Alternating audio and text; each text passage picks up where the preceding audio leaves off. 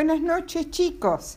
Espero que hayan pasado un lindo lunes, que hayan estudiado mucho, que hayan eh, hecho caso a sus papás y que los hayan ayudado en eh, todo lo que les hayan pedido.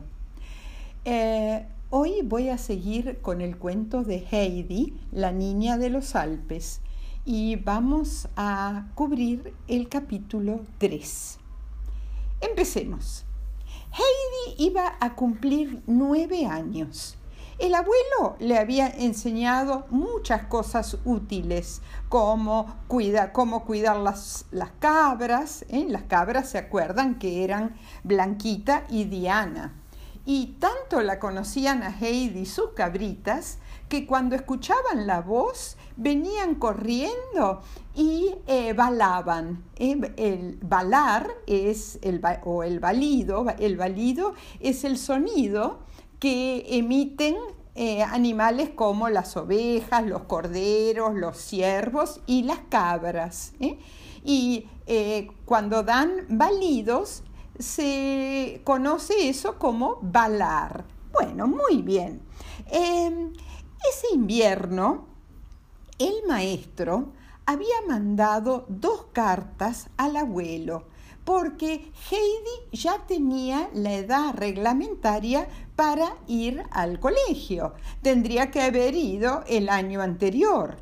En ambos casos, el abuelo le había contestado al maestro que Heidi no iba a ir a la escuela. Eh, el maestro había insistido, pero el abuelo había dicho que no. Después vino la primavera y eh, Heidi se puso muy, muy contenta porque eh, la nieve ya se estaba derritiendo, estaban saliendo las florcitas, ya se veían las ramas de los árboles que antes estaban todas cubiertas de nieve y eh, como a todos nosotros, la primavera la había puesto muy contenta. Un día, a la casa del el abuelo y de Heidi, llegó un señor vestido de negro. Era el sacerdote de Durfee, que conocía al abuelo de hacía muchos años. Eh, lo, saludó el sacerdote al abuelo muy amablemente. Y eh, como el abuelo se dio cuenta que venía el sacerdote a hablar de algo serio, le dijo a Heidi que fuera a llevarle un poquito de sal a las cabras. A las cabras eh, y a las ovejas les encanta un poquito de, comer un poquito de sal. Eh, y el sacerdote eh, se puso muy serio con el abuelo y le dijo que eh, Heidi tendría que haber ido al colegio hacía un año y que el maestro ya le había mandado varias cartas y que eh, por el bien de la nena ella tenía que ir a la escuela porque Heidi no sabía ni leer ni escribir. Y el abuelo dijo, yo no tengo ninguna intención de enviarla a la escuela. Eh, Heidi crece en compañía de las cabras y de las aves. Pero el sacerdote le, le recordó, eh, mire, eh, Heidi no es ni una cabra ni un ave. Y el próximo invierno tiene que ir a la escuela. Y entonces el abuelo se puso muy furioso y dijo, no, no voy a permitir que camine dos horas desde mi casa bajando a la montaña en pleno invierno y que después tenga que venir caminando, subiendo la montaña dos horas más, porque eh, todo se cubre de nieve. Así que yo no voy a permitirlo y voy a ir a tribunales. A tribunales es a los jueces. Y entonces el sacerdote, que era muy paciente, le dijo, yo lo entiendo perfectamente. Viviendo acá, ¿eh? en la cima de la montaña, es imposible. Y tiene razón que eh, Heidi se moriría de frío bajando dos horas por la montaña y luego subiendo dos horas. Eso es imposible. Eh, y usted, eh, usted tendría que haberse mudado al pueblo hace mucho tiempo. Eh, acá hace mucho frío en invierno y la nena también está pasando frío. El abuelo dijo, no, de ninguna manera, mire toda la leña que tengo al lado de la casa para que la nena esté calentita todo el invierno. Y entonces el sacerdote le dijo, lo que tiene que hacer usted es mudarse al pueblo. En las clases son en invierno en el pueblo.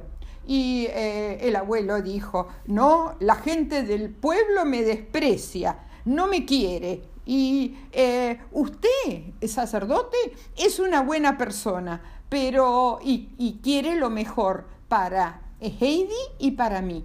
Pero yo no me voy a mudar al pueblo, porque en el pueblo me tratan mal. Y el sacerdote dice, mire, mire que yo conozco su historia, por algo lo tratan mal. Y ahí quedó la conversación. Después el sacerdote se despidió del abuelo amablemente, porque era un hombre con muy buenos modales, y salió de la casa para bajar al pueblo. Al rato, el abuelo tuvo otra visita, el abuelo y Heidi, otra visita. Era la tía Dete, ¿se acuerdan? La tía Dete era la hermana de la mamá de, eh, Heidi que había fallecido. Eh, la tía Dete estaba trabajando, ¿se acuerdan?, en la ciudad de Frankfurt, en Alemania. Eh, y vino la tía Dete, entró a, la casa y le dijo, lo saludó al abuelo, por supuesto, y le dijo que en Frankfurt, una familia muy, muy rica, eh, que tenía una hija de ocho años en una silla de ruedas, pobrecito, pobrecita, necesitaba la compañía de otra nena de la misma edad y que eh, querían emplearla a Heidi.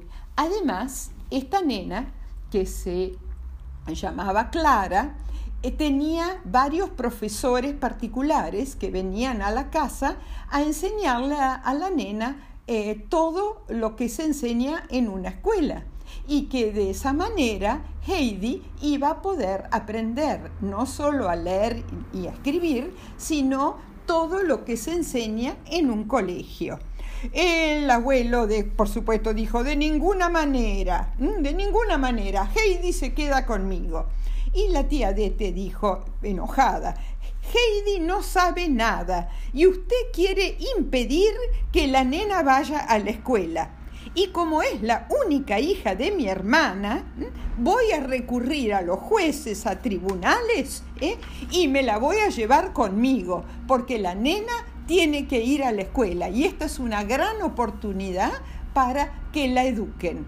Bueno, dijo el abuelo, llévatela y no vuelvas más acá con ella. Eh, Heidi se puso muy triste y se puso a llorar. Le dijo a la tía por qué lo había hecho enojar al abuelo y que no quería ir con su tía y abandonar al abuelo. Eh, en ese momento la tía le dijo que sí, eh, que eh, viniera con ella y que si no le gustaba Frankfurt y la casa a donde ella la iba a llevar, la iba a traer de vuelta cuando Heidi quisiera. En ese caso, dijo Heidi, entonces voy a ir, voy a ir, ¿eh? pero eh, por favor, si no me llego a sentir cómoda en Frankfurt, por favor, tráeme de vuelta a la casa del abuelo. La tía Dete le hizo empacar su ropa en una valijita y partieron. Pasaron por la casa de Pedro y Heidi quería despedirse de la abuelita, pero la tía no la dejó porque tenían que viajar ya. Y le dijo que en Frankfurt le podía comprar un lindo regalito a la abuela. Y así partieron hacia Frankfurt. Qué triste se pusieron el abuelo de Heidi, ¿eh? el viejo de los Alpes, como lo, lo llamaban, y la abuelita de Pedro. El abuelo ya ni hablaba con nadie cuando iba al pueblo a vender sus quesos. eh, la gente del pueblo decía que cada vez estaba más hosco y más maleducado y malhumorado. Eh, la única que lo defendía al abuelo era la abuela de Pedro. Ella le contaba a los vecinos lo bueno y cariñoso que siempre había sido el abuelo con Heidi y también con ellos, cómo les había arreglado la casita, las ventanas, las puertas. Eh, las ventanas ahora cerraban bien gracias a todo el trabajo de carpintería que había hecho el abuelo de Heidi. Y colorín colorado, esta parte del cuento la, eh, Heidi, la niña de los Alpes, se ha terminado. Pero continuará, continuará y el en el próximo capítulo vamos a ver cómo le va a Heidi en Frankfurt.